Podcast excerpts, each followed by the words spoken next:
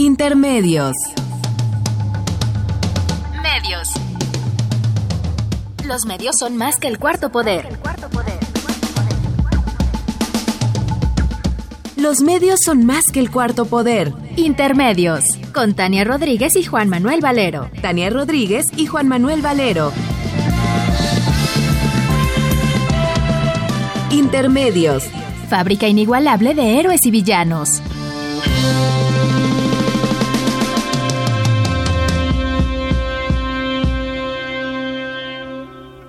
Intermedios.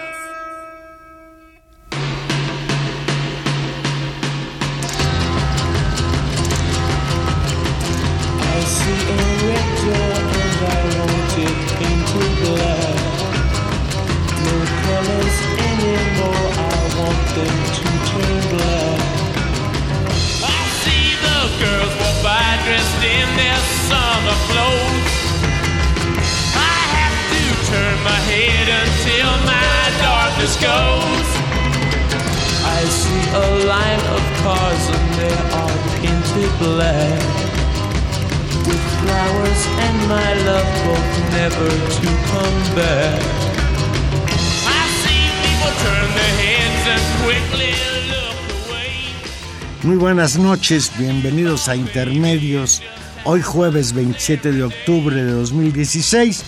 En el nombre de Tania Rodríguez y en el propio lo saluda Juan Manuel Valero, con el privilegio de poderlo hacer en los micrófonos de Radio UNAM.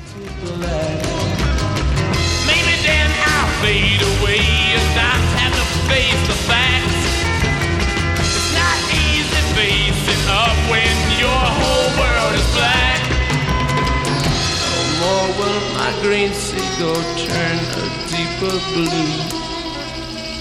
I could not foresee this thing happening to you. If I look hard enough into the setting sun, my love will laugh with me before the morning comes. Pues seguimos, seguimos con los Rolling Stones, Píntalo de Negro, una canción de las más emblemáticas de este grupo inglés. Pues no sé si se le haya ocurrido a Gilberto poner a Píntalo de Negro, porque ya se acerca el Día de los Muertos. No sé, pero pues lo que pasa es que en México ya el Día de los Muertos no es nada más el 2 de noviembre, sino que parece ser todos los días. El martes de esta semana, el presidente Enrique Peña Nieto nos sorprendió a todos con una declaración que más o menos dijo así. Al tratar de defender a su administración y también al Partido Revolucionario Institucional, Peña Nieto aseguró que no se levanta cada día pensando cómo joder a México. Y por otro lado acotó que cada actor político es responsable de sus actos. Esto último, desde luego, lo dijo en referencia al exgobernador de Veracruz, Javier Duarte, que todavía anda fugado y que nadie lo puede encontrar. No me levanto pensando cómo joder a México. A mí me cuesta muchísimo trabajo Extraño mucho aquí a Tania porque seguramente ella lo podrá interpretar. A mí me cuesta muchísimo trabajo entender qué quiso decir el señor presidente. Hoy está con nosotros aquí en la cabina de Radio UNAM como invitado Óscar Moreno Corso. Buenas noches, Óscar. Buenas noches, Valero. Óscar Moreno Corso, eh, egresado de la, de la carrera de Ciencia Política en la Facultad de Ciencias Políticas Sociales de la UNAM un destacado líder del movimiento estudiantil de 1986. Y es interesante que yo diga esto, porque generalmente cuando nosotros pensamos en movimientos estudiantiles, pensamos por desgracia en movimientos estudiantiles que quizás la fama se la deben a la represión más que a lo que representaron. Y esto siempre ha sido injusto. 68 se recuerda no por esa gesta de los estudiantes en favor de las libertades democráticas, sino por la matanza del 2 de octubre. Un movimiento estudiantil que incluso era un movimiento estudiantil muy transitorio, era un movimiento que surgió por apoyo por parte de los estudiantes de la Universidad y el Politécnico a la Universidad Autónoma de Nuevo León en 1971, que fue brutalmente reprimido por aquel grupo paramilitar llamado los halcones, y pues esto lo, lo convirtió también en emblemático. El, el 10 de junio no se olvida tampoco. Y sin embargo, en México, en 1986, surgió un movimiento estudiantil también muy vigoroso, también muy importante, también enraizado en las demandas de la sociedad mexicana de aquella época, hace 30 años, ese movimiento estudiantil tiene como antecedente aquella expresión de solidaridad que los jóvenes de la Universidad Nacional Autónoma de México y de otras universidades del país tuvieron con sus brigadas para auxiliar a la población en aquellos días terribles de los sismos de 1985. Y este movimiento surgió como un movimiento en un principio de resistencia a una reforma que emprendía el en aquel entonces rector de la Universidad Nacional Autónoma de México, el doctor Carpizo MacGregor. Y yo recuerdo y Oscar aquí pues me corregirá, que las dos demandas fundamentales con las que surgió el movimiento del Consejo Estudiantil Universitario fueron gratuidad en la educación y defendiendo el derecho al pase automático por parte de los estudiantes de la preparatoria, de las preparatorias de la UNAM, que pasaban a la licenciatura. Oscar, 30 años, se dice rápido. Pero son muchos años, ¿no? Ha empezado rápido. eh, sí, claro, son muchos años. Estamos hablando del pasado directamente. Esto, la gente que nacía cuando nosotros estábamos luchando en, esta, en este conflicto, hoy tiene 30 años. Ya son unos señores hechos y derechos, unas señoras sí, ya, ya hablarle a un mayores. de 20 años del CEO es hablarle de algo que fue una parte de la historia así muy lejana. Es como cuando yo era niño y me hablaban de la revolución, pues se me hacía lejísimo. Exacto, exacto. A nosotros nos parecía lejano el movimiento del 68. Algunos de mis compañeros eran directamente hijos de, de, jóvenes que habían participado en el 68. Eh, y, entre el 68 y nosotros había una distancia mucho más corta que la que nos separa hoy de los acontecimientos de los que vamos a platicar. Entonces, pues un poco preguntarse por qué tendríamos que estar hablando de esto, ¿no? Tú decías hace un momento que si recuerdan con mucha insistencia, con mucha constancia, eh, los episodios en los que los movimientos populares, los movimientos de la sociedad, los movimientos estudiantiles también han sido derrotados. Eh, por supuesto que, que cuando hayamos recibido eh, derrotas, pues lo peor que podemos hacer es olvidarlo, ¿no? Olvidar las luchas, olvidar las circunstancias en las que fuimos golpeados, humillados, derrotados. No, hay que recordarlo, es una manera de reivindicar nuestras gestas, eh, es una manera de fortalecernos, es una manera de preparar también eh, las luchas del presente y las que puedan venir en el futuro. Pero también, pero también se insiste mucho en la derrota, eh, codificando, acuñando eh, una lección. No luches porque vas a sufrir las consecuencias. Es, es, es una especie de sentencia. Y este. Y el creo... movimiento de ustedes es un movimiento que ganó. Exacto, exacto. Y además, algo más interesante, que supo ganar.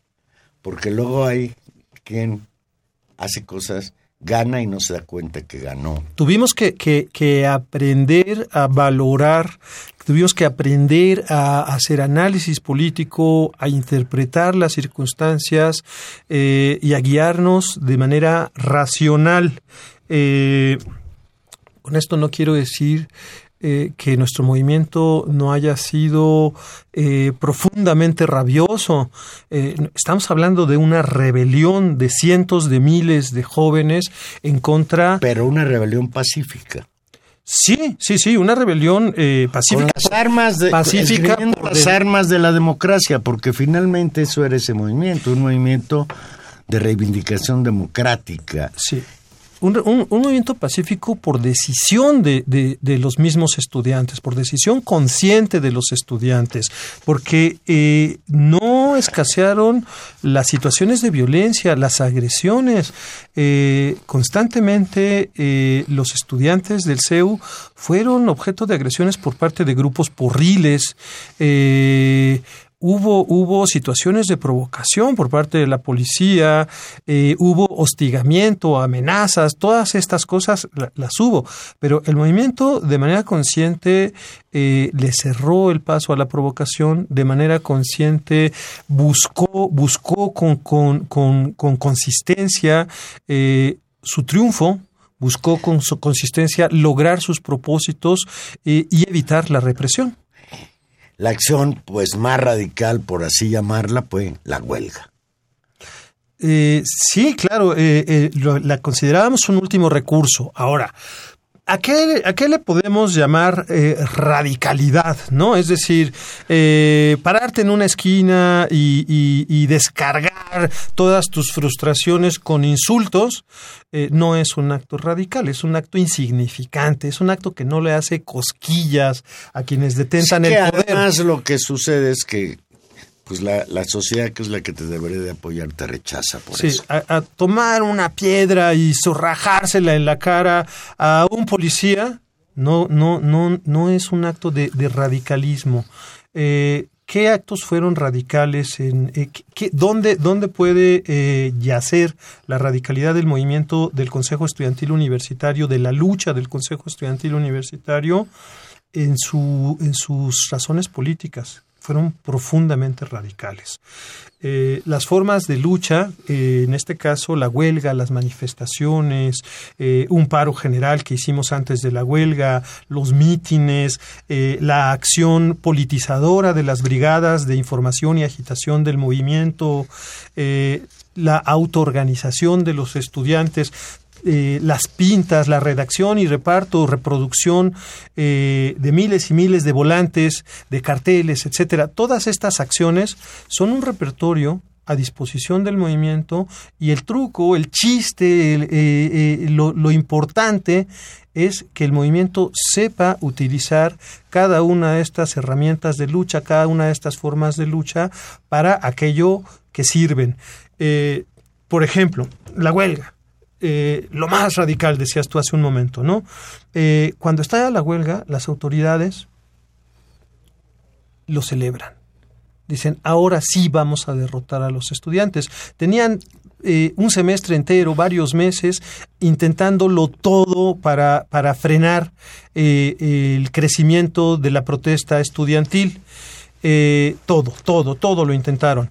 Eh, excepto la represión más, más cruenta, más cruda, pero, pero intentaron construir organizaciones eh, de simulación que simulaban representar a los estudiantes, eh, intentaron, sí, la, la represión en cierto nivel en escuelas como las preparatorias, nos difamaron, tenían a su disposición casi la totalidad de los medios de comunicación y constantemente nos estaban insultando y difamando, desinformaban a la sociedad. Eh, sin embargo, cuando estalla la huelga, no, no nos detienen. Y cuando estalla la huelga, las autoridades dicen, ahora sí, los vamos a derrotar, porque la huelga los va a desgastar, van a perder fuerza y entonces eh, nos van a ofrecer, se va a volver impopular, eh, el público les va a dar la espalda y entonces vendrá el momento en que la represión pueda llevarse a cabo con pocos costos para el gobierno. Tenían un muy mal cálculo. Nuestra huelga fue una huelga muy breve porque fue eh, un estallido de, de toda la capacidad de movilización y de convocatoria, de organización y de difusión de, de nuestro pensamiento que el movimiento había venido desarrollando a lo largo de los meses de ascenso antes, antes de la huelga. Entonces nosotros traíamos la huelga a las 12 de la noche del 29 de enero de 1987 y el día 10 de febrero, es decir, 10 días después, la rectoría se rindió el rector convocó al Consejo Universitario y en él eh, el rector ofreció, eh, ofreció le, Echó para le, ordenó, le ordenó al Consejo Universitario dos cosas. Uno, que suspendieran las reformas que habían generado el conflicto, que son estas que tú dices, el aumento de cuotas, eh, la separación del bachillerato universitario del resto de la UNAM por la vía de cancelar el pase automático, también una medida que atentaba contra la libertad de cátedra, que era la imposición indiscriminada de exámenes estandarizados, los famosos exámenes departamentales, eh, y ese día, 10 de febrero del 87, el rector le ordena al Consejo Universitario, porque ahí no era de discusión. Lo que el rector decía, una mayoría automática inmediatamente lo convalidaba. Eh, que se suspendiera la aplicación de esas reformas y, en cambio, que se creara una gran comisión organizadora del Congreso General Universitario que los estudiantes habían planteado como el cauce de transformación democrática ideal para nuestra institución. Entonces las dos cosas se cumplen el 10 de febrero y el movimiento en los próximos días va a levantar la huelga con un triunfo eh, incuestionable. Y después viene ese Congreso viene el diálogo con las autoridades universitarias, pero el diálogo el diálogo antecede a la huelga, el diálogo es anterior a la huelga. Fuimos al diálogo público transmitido, por cierto, a través de los micrófonos de Radio Universidad.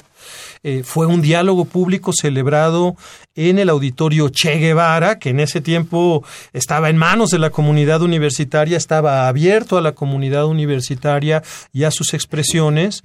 Eh, un auditorio siempre lleno de gente, de estudiantes, de maestros, eh, testigos de lo que allí estaba sucediendo, de lo que allí sucedió durante creo que 12 sesiones de, debates que tuvimos con las autoridades.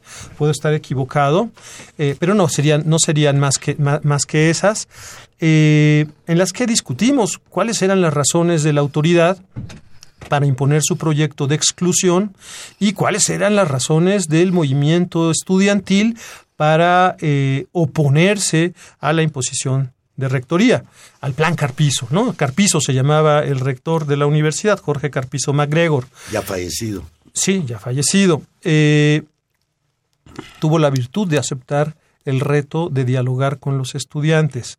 Eso, eso debe reconocérsele. Ahora, aceptó porque la fuerza del movimiento estudiantil era tan grande que, que, negar su presencia, que negar su capacidad eh, cuestionadora y transformadora, pues era, era, era peor que sentarse a dialogar con el movimiento.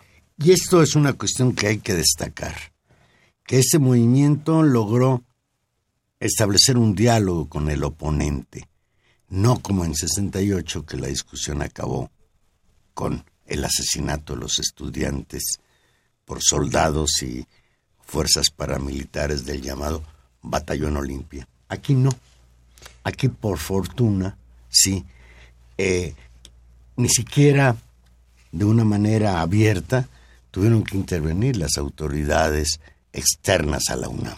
Bueno, no, nosotros cuidamos que no intervinieran, es decir, eh, desde el principio nosotros, eh, digamos, eh, identificamos el, territorio de, de, la contienda, ¿no? Y dijimos, este es un conflicto entre universitarios, es un conflicto que se da al interior de la máxima casa de estudios y que se tiene que resolver dentro de la universidad en pleno eh, acatamiento de la autonomía universitaria, siempre dijimos al gobierno federal, saquen las manos.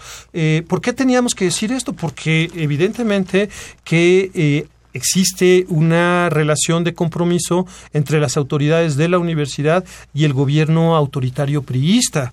Eh, no, no, la, la, autonomía no establecía una frontera clara para las autoridades. Eh, y bueno, pues los estudiantes salimos a decir. De la Madrid era el presidente de México. Exacto, de la Madrid ¿no? era, de la Madrid A era lo el mejor presidente. eso era bueno porque pues siempre fue muy tibio. Pues yo no sé en qué sentido fue tibio. De Bueno. la Madrid, de la Madrid fue, fue muy radical en la implementación de medidas antipopulares que hoy son eh, llamadas neoliberales. De la Madrid eh, sometió el país a un programa de shock eh, que consistió en el despido masivo de, de, de empleados de las instituciones públicas, la primera oleada de privatizaciones, la subordinación radical a los intereses eh, del imperialismo norteamericano. A la Universidad de la Madrid la No, castigó y- quitándole más de la mitad de su presupuesto. es en el sexenio de la Madrid cuando se destapa el fenómeno este terrible del narcotráfico. No, yo me refería a la tibieza por la manera en que actuó frente a los sismos, que se quedó pasmado y que fue la sociedad civil Ah, y entre bueno. ellas los jóvenes estudiantes En de la UNAM los que sustituyeron a las fuerzas del orden, a las Ah, muy, fuerzas... muy bien, Sí. Valero, pero ahí no hay contradicción. En tratándose de salir a valer por la sociedad, fue omiso, pero tratándose de defender los intereses eh, eh, contrarios al interés mayoritario, fue radical, fue decidido. De la Madrid puso a Salinas de Gortari mediante un golpe de Estado. Eh, de la Madrid eh, respaldó eh, al rector en todo el conflicto universitario.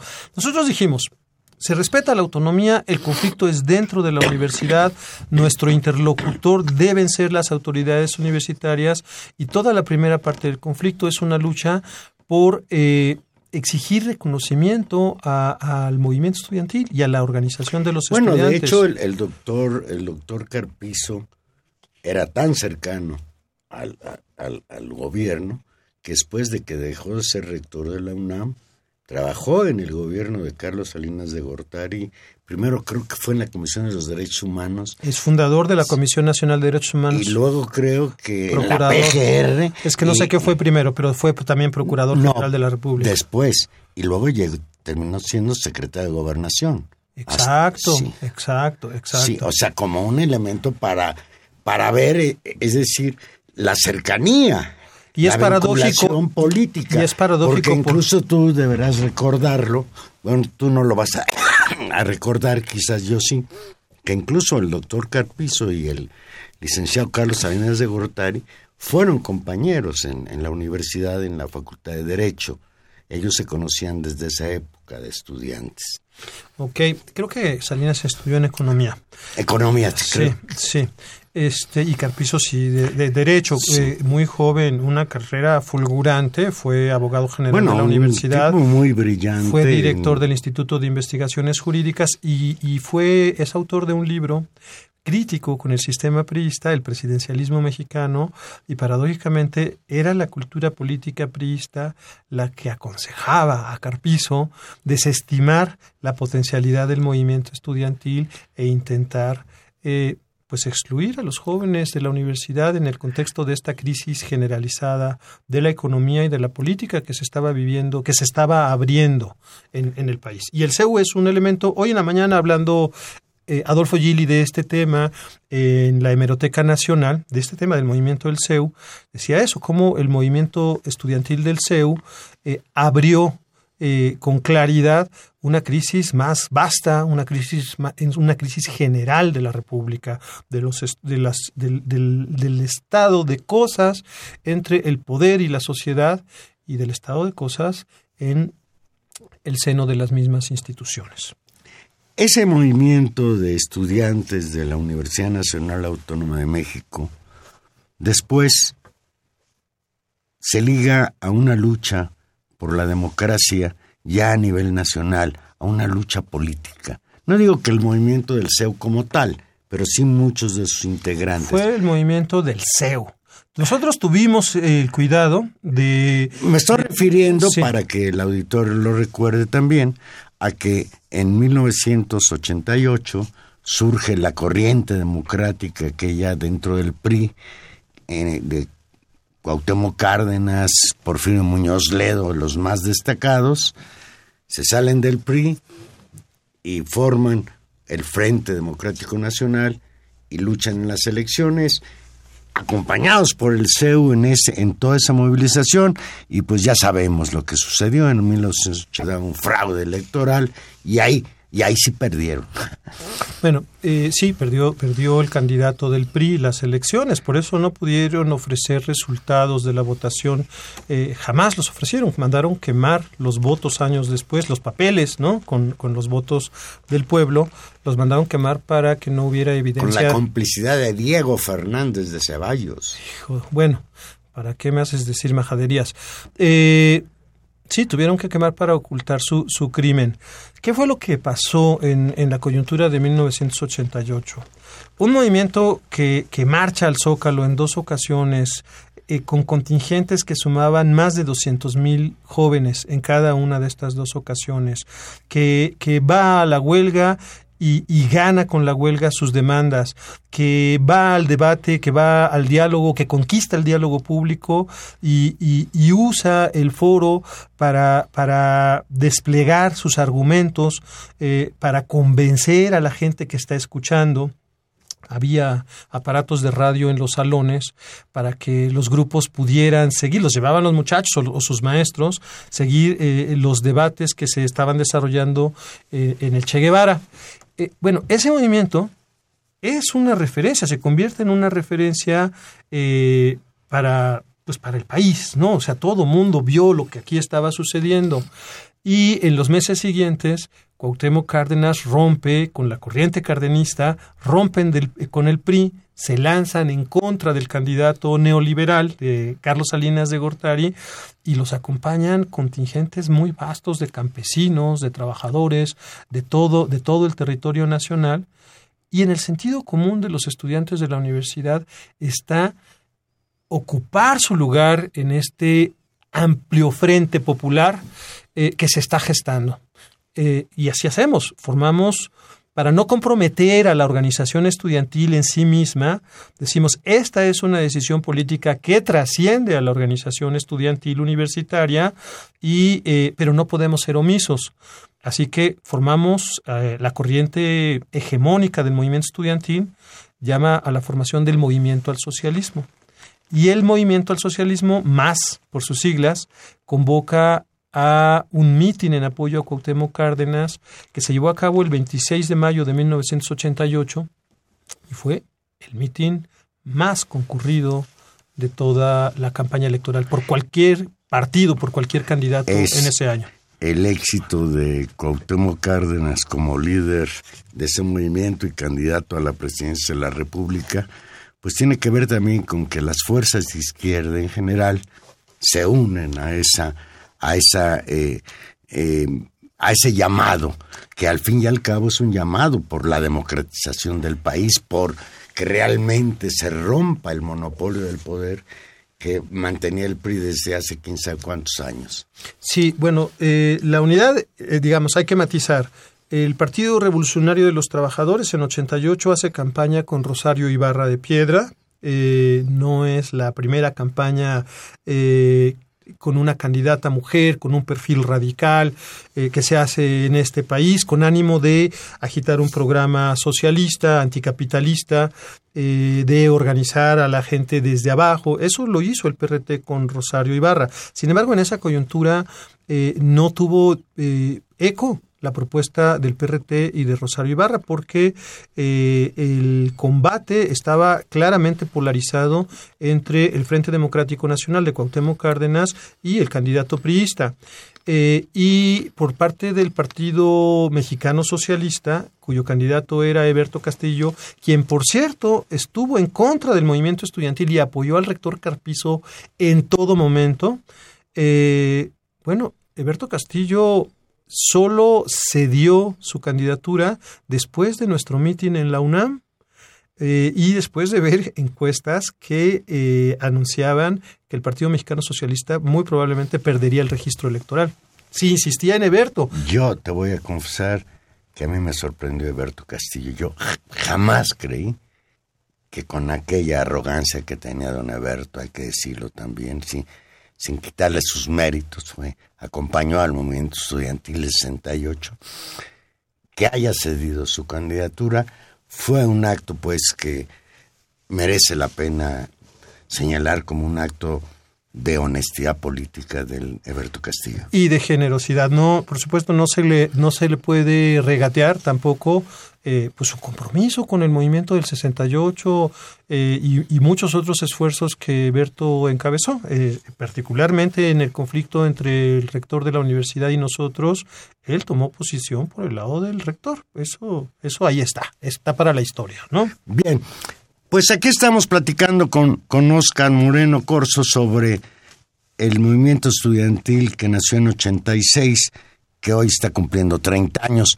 Vamos a hacer una pequeña pausa y aquí regresamos. Recuerde que estamos en vivo, llámenos 5536 8989 o Lada sin costo 01800 5052 688.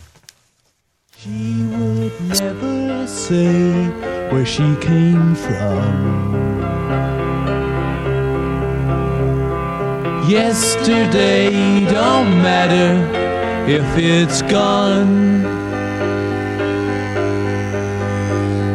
While the sun is bright, or in the darkest night, no one knows. Comes and goes. Goodbye, Ruby Tuesday. Who could hang a name on you when you change with every new day? Still, I'm gonna miss you. Don't question why she needs to be so free. She'll tell you it's the only way to be. She just can't be chained to a life where nothing's gained and nothing's lost at such a cost.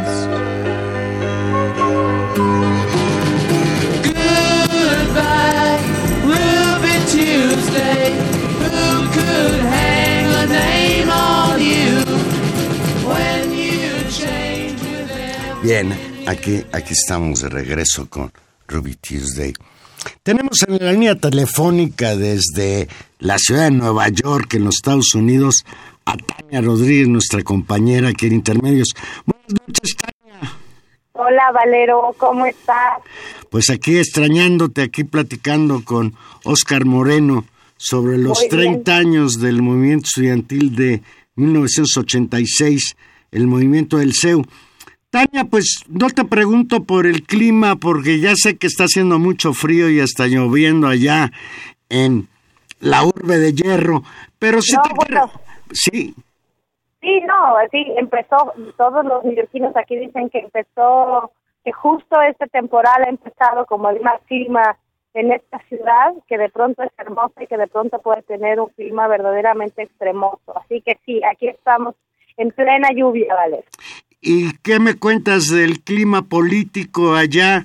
Dos escasas semanas de las elecciones del 8 de noviembre.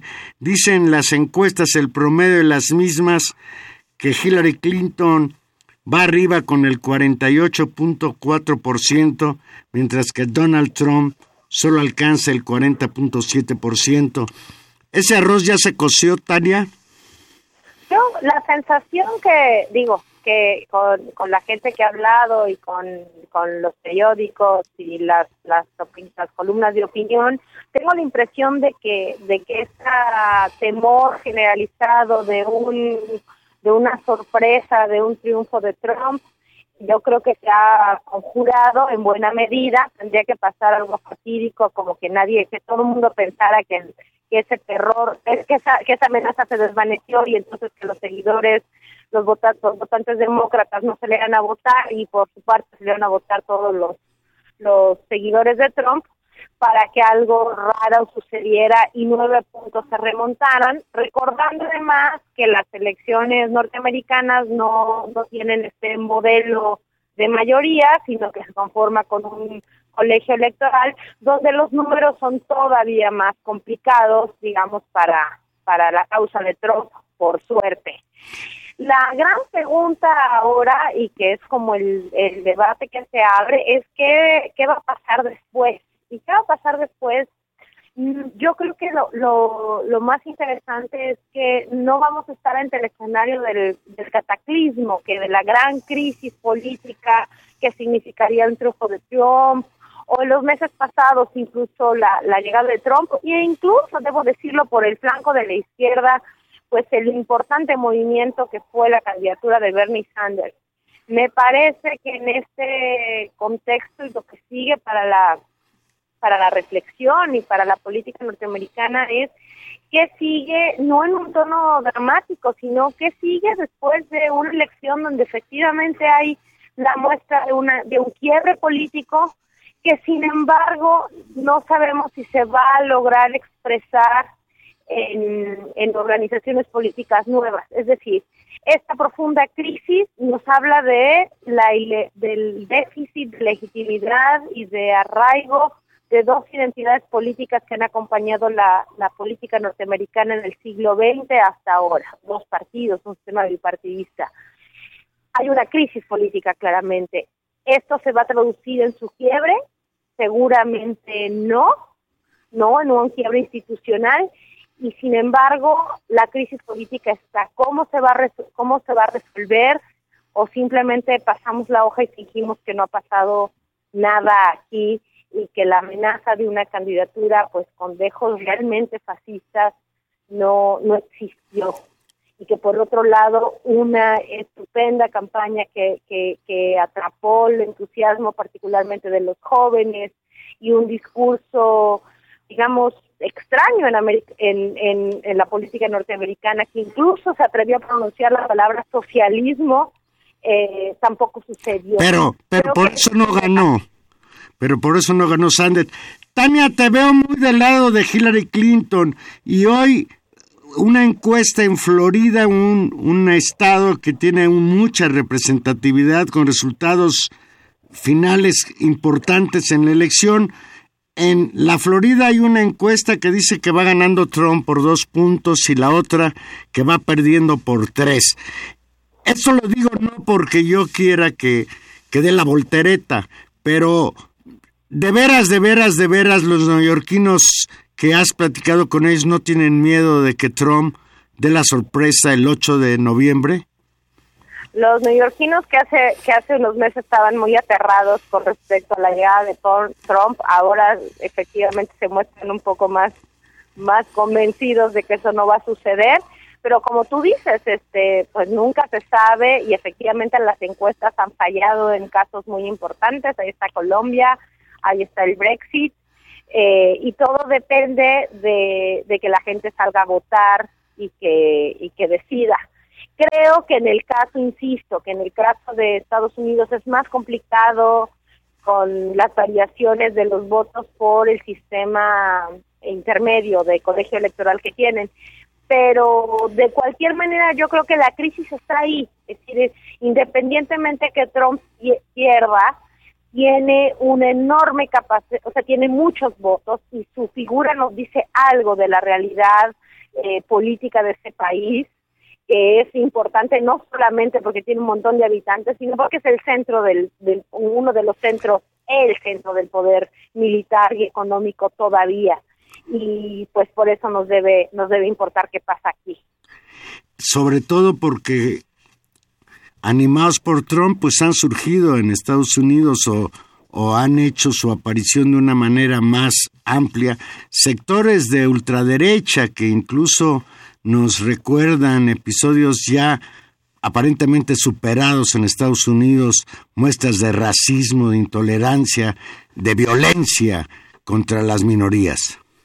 Claro, claramente, claramente hay un, ahí hay un tema muy profundo que, que va encontrando distintos, digamos, sujetos de odio o rostros que se convierten en el otro. En este caso, en el discurso de Trump, pues fue muy claro con respecto los mexicanos, a México, como, como un peligro, incluso también en términos económicos y más lejanos, como un desafío político, todo todas sus referencias a China, pero no hay que olvidar también las profundas raíces, digamos, del racismo y de la deuda histórica que esta sociedad tiene con la población afroamericana y que se sigue repitiendo y que sigue siendo no un tema del pasado, sino un tema de indignación contemporánea con respecto, por ejemplo, a la violencia activa de las policías frente a la población, particularmente de jóvenes negros y todo el movimiento de Life de, las, vidas negras importas, ¿no? Eh, yo creo que es muy importante y por eso creo que no vamos a ver tal vez el, creo que lo más dramático, ojalá sea así, ojalá no entremos entre un, un triunfo de Trump, pero incluso si pierde creo que sería muy mal, muy mal síntoma de todos simplemente dar por hecho, ah, no ganó, no pasó nada. Yo creo que, que efectivamente esa candidatura, por un lado, en términos muy preocupantes, y la de Bernie Sanders, por otro, nos habla de una profunda crisis de gran calado en el sistema de representación política en Estados Unidos, lo cual, pues, tendremos que seguir pensando en el Valero. Pues pero ya veremos qué pasa. Pues ya veremos qué pasa. Lo que les ha de suceder a los neoyorquinos que los ha de tener más tristes es que por primera vez en mucho tiempo se quedaron sin el clásico de otoño. Hoy la Serie Mundial de Béisbol se juega en Chicago y en, y en Cleveland. Tania, pues... No, bueno, eso sí les tiene el corazón roto. Seguramente. Tania, pues que te vaya muy bien y espero que aquí estemos, nos volvamos a encontrar dentro de ocho días. Pues sí, sí, si no me, si no me logro quedar aquí, inmigrante, pues sí, vale, ni no es cierto. Te colaste, te colaste antes de que construyeran el muro. Antes del muro. soy, la, soy, este, soy aquí un, un comité de, de ayuda y solidaridad. ¿Eh? Bien. Bueno, un abrazo, muchas gracias, un saludo a todos, un saludo ahí y sigan, sigan haciendo el balance de estos 30 años de lucha. ¿Qué pasó con el CEU? ¿Eh? Pues ahí está. Un abrazo. Tania Rodríguez nuestra corresponsal estrella en Nueva York. ¿Qué tal intermedios? Eh? Vamos a hacer una pequeñita pausa y aquí regresamos a seguir platicando con Oscar Moreno sobre esos 30 años del CEU.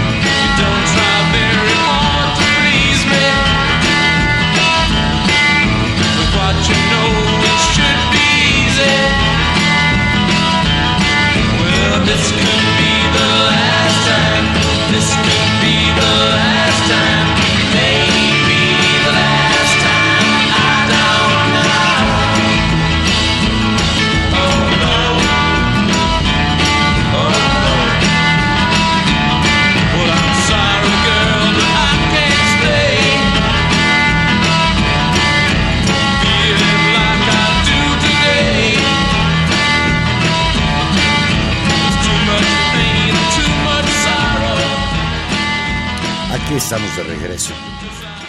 Pues parece ser que ya perdió Donald Trump. ¿Tú estás muy preocupado por Donald Trump? Yo estoy muy preocupado por nuestra falta de perspectiva política. Creo que no, la elección eh, presidencial en Estados Unidos es un asunto nuestro también. Eh, nosotros no nos hemos eh, separado de toda la gente mexicana que vive y trabaja en Estados Unidos y son parece que bastante. Bueno, incluso cooperan para la economía nacional de manera significativa. Cooperen o no cooperen, que sí lo hacen, este, son mexicanos, son ciudadanos mexicanos, son compatriotas nuestros, es parte de nuestro pueblo y están allí, ¿sí? Y nosotros acá estamos totalmente integrados a la economía y la política norteamericana y no tenemos una posición clara de eh, autodefensa eh, frente a la amenaza que representa Donald Trump. Eh, tú le preguntabas a Tania que la le decías que la veías muy cerca de Hillary y ese no es el caso, te lo puedo asegurar. No es que esté cerca de Hillary, pero, pero es que es peor Trump. Y hay que hacer dos cosas. Uno, utilizar a Hillary para evitar el mal mayor y por otro lado, construir nuestra propia perspectiva política. Eh, yo no veo a, los dirigentes de la oposición democrática en México eh, recorriendo Estados Unidos, llamando a los mexicanos a organizarse. Esto ya se hizo, esto lo hacían los Flores Magón. ¿Sí? Eh, José Vasconcelos tra- en- Vayan a votar ese día. que, eso- no, que se organicen para votar, pero que se organicen también para defenderse el otro como día- comunidad. Eso que dices es importantísimo. El otro día yo escuchaba, se me va el ahorita el nombre, a un hombre de descendencia mexicana que llegó a ser, creo que, tuvo un cargo importante en Los Ángeles, creo que hasta alcalde. Y lo entrevistan y él dice que la labor que está haciendo ahora es recorrer Estados Unidos, así como tú lo señalas, convenciendo a los latinos de que vayan a votar, porque el temor a la migra, por ejemplo, puede ser un elemento que, que impida o que provoque que mucha gente no vaya a votar. Este, sí, bueno, no, y la, y la, y la falta de, de- de- diga- digamos, la gente no tiene idea de que ese es un recurso, de que con eso se lucha. La, la lucha no, no se agota en, en, el depósito de, de una papeleta electoral, eh, pero también se lucha con votos, ¿sí? La lucha va más allá, pero también se lucha con votos. Y claro, además de participar en las elecciones, hay que organizar. Yo decía, defenderse como comunidad, pero no solo, lo decía también la doctora Rodríguez, eh, tender lazos de solidaridad con el resto de los trabajadores estadounidenses que también son víctimas de los mismos, de nuestros mismos enemigos, ¿sí? Eh, con las comunidades afro- afroamericanas, con los obreros en general de Estados Unidos. Hay que, hay que eh, tender un hilo de conexión, de reconexión con la tradición magonista. Y eso hay que hacerlo de un lado y del otro de la frontera. No, no, no hay manera de evitar eso. ¿sí? Bueno. Oscar, regresemos al, al movimiento estudiantil, al CEU, y regresemos hoy a una realidad mexicana que tenemos que reconocerlo, todavía no transita la democracia como hubieran querido los muchachos del 68 o como hubieran querido los muchachos del CEU en 86 o como hubiera querido el pueblo de México en aquellas elecciones fraudulentas de 88. Estamos metidos en un lío. El gobierno cada vez representa menos los intereses de la sociedad. Quizás es lo único que habría que rescatar de esta postura de Peña Nieto de que no se levanta con, pensando en cómo jodernos. Hay un reconocimiento implícito en esa frase de que el gobierno no está gobernando de acuerdo a los intereses del pueblo. Las reformas estas estructurales, las alzas en los precios de los combustibles, el problema del dólar y todas las implicaciones que tiene en cuanto a un elemento inflacionario, la crisis de la izquierda, aquel movimiento del CEU fue, entre otros, también fundador del Partido de la, Revolución Democrática, hoy en una profunda crisis de representatividad. ¿Qué sigue? En esa perspectiva de rebeldía que acompañó las luchas de los estudiantes de la universidad contra la reforma Carpizo. Bueno, eh, ¿qué sigue? No sé qué sigue. Es que ese es el problema. Lo que, lo que, porque además no depende de mi opinión personal, ¿verdad? Tenemos que ponernos de acuerdo eh, en un número suficiente para que nuestra opinión tenga cierto peso político, ¿verdad? Y tenemos que acompañar nuestras opiniones con actos, ¿sí? Eh, entonces hay que empezar a, aclarar nuestras ideas, hay que empezar a discutir en qué situación estamos. Tú dices, se abrió una crisis hace 30 años y esa crisis no se ha cerrado. Antonio Gramsci, el pensador y dirigente comunista italiano, marxista. Antonio Gramsci pensaba que las crisis eran el momento en que lo nuevo no acababa de nacer, pero lo viejo no acababa de morir. Y, y, y ese es el, eh, y así se puede leer esta crisis continuada. No, el, el, en 1968, en 1988, eh, las, las continuas luchas del pueblo mexicano eh, ponen de manifiesto una crisis profunda del régimen político mexicano, pero no se ha reorganizado una alternativa, una alternativa democrática, una alternativa que, que reorganice a la sociedad mexicana eh, eh, en términos de, de, de un nivel civilizatorio superior. Lo que ha pasado es que como no se resuelve esta crisis, eh, caemos en una crisis más profunda. Y en vez de que se resuelva ese nuevo escenario crítico, se profundiza la disgregación, se profundiza eh, el conflicto, se profundiza la violencia y, estamos que no salimos de esto, ¿no? ¿Qué es lo, qué es lo que ha significado, eh, qué es lo que es continuo eh, y preocupante? La falta de una dirección política clara una dirección política clara para el pueblo mexicano. El pueblo mexicano lucha, ay, lucha muchísimo, pelea, eh, se esfuerza, retrocede, se reorganiza, se vuelve a lanzar al ataque, pero, pero el problema es un problema de sentido general, de un sentido general que unifique que unifique a las luchas, ¿sí? Que unifique todas las luchas. Fue muy interesante ver a los militantes de Morena ocupando reforma para manifestar su apoyo a los profesores de la, de, de la Coordinadora Nacional de Trabajadores de la Educación el sentimiento era que se estaba haciendo lo correcto, que este, esta convergencia era, era el camino por el que hay que insistir. Y sin embargo, después parece que estos esfuerzos y estas iniciativas en el sentido correcto no encuentran continuidad. Bueno, pues hay que buscarla. Nosotros eh, los que fuimos jóvenes hace 30 años y luchamos en el Consejo Estudiantil Universitario. Siguen siendo jóvenes de corazón. Ah, claro que sí, no solo eso, seguimos siendo guapos eh, y guapas. Eh, nosotros nos vamos a reunir mañana en el auditorio de Ciencias Políticas a las 5 de la tarde en Ciudad Universitaria. Así que si nos están escuchando ceuistas, eh, vengan mañana a la Facultad de Ciencias Políticas a discutir esto que Valero nos está pidiendo que discutamos. ¿Qué hacemos con esto que estamos ¿Qué padeciendo? Con, con gobernadores que saquean al país y se largan, desaparecen y nadie los encuentra. Esto es una barbaridad. Vivir en un país en que la delincuencia organizada nos está gobernando, porque esa es la realidad. Y todos se solapan con todos tiene que haber, tiene que haber alguien que articule. La de mañana es una reunión abierta, ¿sí? Eh, no necesitan formar parte de nuestra corriente, eh, la temida corriente hegemónica de, de, del CEU histórico. Este, no, es una reunión abierta, no importa la posición que hayan asumido hace 30 años dentro del movimiento, importa nada más que hayan participado en el movimiento, eh, no del lado de la rectoría, ¿verdad? No del lado del gobierno, del lado de los estudiantes y del lado del pueblo.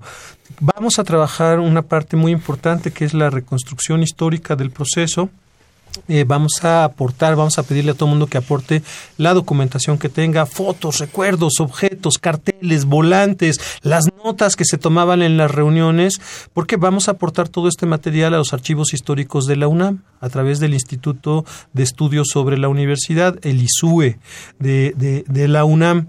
Eh, vamos a, a hacerlo así y vamos a iniciar un debate. O sea, mañana nos reunimos y durante todo un año vamos a estar discutiendo, haciendo el balance histórico de nuestro movimiento y discutiendo también si acaso podemos, como generación que está presente y activa, eh, y es productiva en todos los sentidos, cultural, política, económicamente, en el país, eh, ¿qué contribución podemos hacer nosotros, los egoístas, en este momento desesperado, en este momento de peligro que nuestro país está viviendo. ¿Sí? Eh, una última cosa, Valero. Nuestro movimiento contra el CEU se inventó una consigna, lo inventó en grupos de la minoría, que era esta marcha no es de fiesta, es de lucha y de protesta.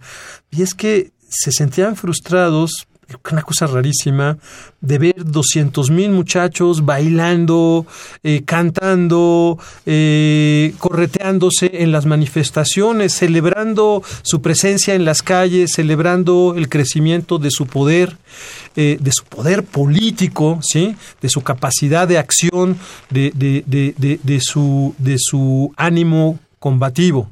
El, CEU fue una fiesta. Nuestras marchas eran verdaderos carnavales y estuvieron acompañados y fueron parte del clima cultural de aquellos años, ¿no? Un rápido recuento de algunas de las bandas musicales que tuvieron relación o que son parte de nuestro soundtrack incluiría indiscutiblemente a La Maldita Vecindad y Los Hijos del Quinto Patio, a Santa Sabina, estas dos bandas integran sus integrantes eran miembros del movimiento estudiantil, eran activistas del movimiento. Eh, los de abajo también, en una segunda generación del movimiento CEUista, eran más chavitos, pero también participaron en el CEU, el Panteón Rococó, bueno, todas las bandas que después además hicieron solidaridad con el movimiento zapatista en conciertos masivos que se llevaron a cabo en espacios universitarios, conciertos organizados por la caravana universitaria Ricardo Posas, que de alguna manera continuó al CEU en la segunda mitad de los años de los años 90 en tareas de solidaridad con la rebelión zapatista, ¿no? Entonces, no solamente los ceuistas nos metimos a la coyuntura de 1988 del lado de las fuerzas cardenistas, sino que también cuando vino el levantamiento del nuevo zapatismo, ahí estuvimos los estudiantes de la universidad. Y ahí viene de nuevo el ZLN que ahora quiere participar en las elecciones con una candidata indígena y que incluso ya han propuesto la posibilidad de un debate con la que supuestamente será la candidata del PAN. Yo creo que tenemos dos años por delante para que se puedan ir definiendo cosas en el sentido que sea más correcto y creo que la discusión de todas las fuerzas de izquierda debería ser cómo construir un bloque unificado. El PRD y Morena son parte de la crisis política. Ninguno de los dos es la solución. No digo que los dos sean iguales, son formaciones muy diferentes, con espíritus muy diferentes, pero creo que tenemos que poner el acento en las posibilidades, aunque hoy parezcan muy remotas, muy lejanas, de, de, presentar un frente único, porque es una cuestión importante, porque este es un asunto de vida o muerte. Y en ese frente único es indispensable que formen filas también los zapatistas. Pues esto, esto me parece una utopía, esto último, pero ah. ojalá se convirtiera en realidad. Se, nos vamos. Semos utopistas, Valero. Sí. Muchísimas gracias por haber estado aquí con nosotros a Oscar Moreno. Y recordar, recordar al CEO es, fue muy importante, es importante recordar la memoria siempre tiene que estar ahí presente. Estuvimos con ustedes en los controles técnicos, don Humberto Sánchez Castrejón, en la producción Gilberto Díaz. Nos despedimos, Tania Rodríguez desde Nueva York y Juan Manuel Valero aquí en cabina, que entre paréntesis estoy muy contento con las chivas rayadas del Guadalajara. Que hicieron justicia. Que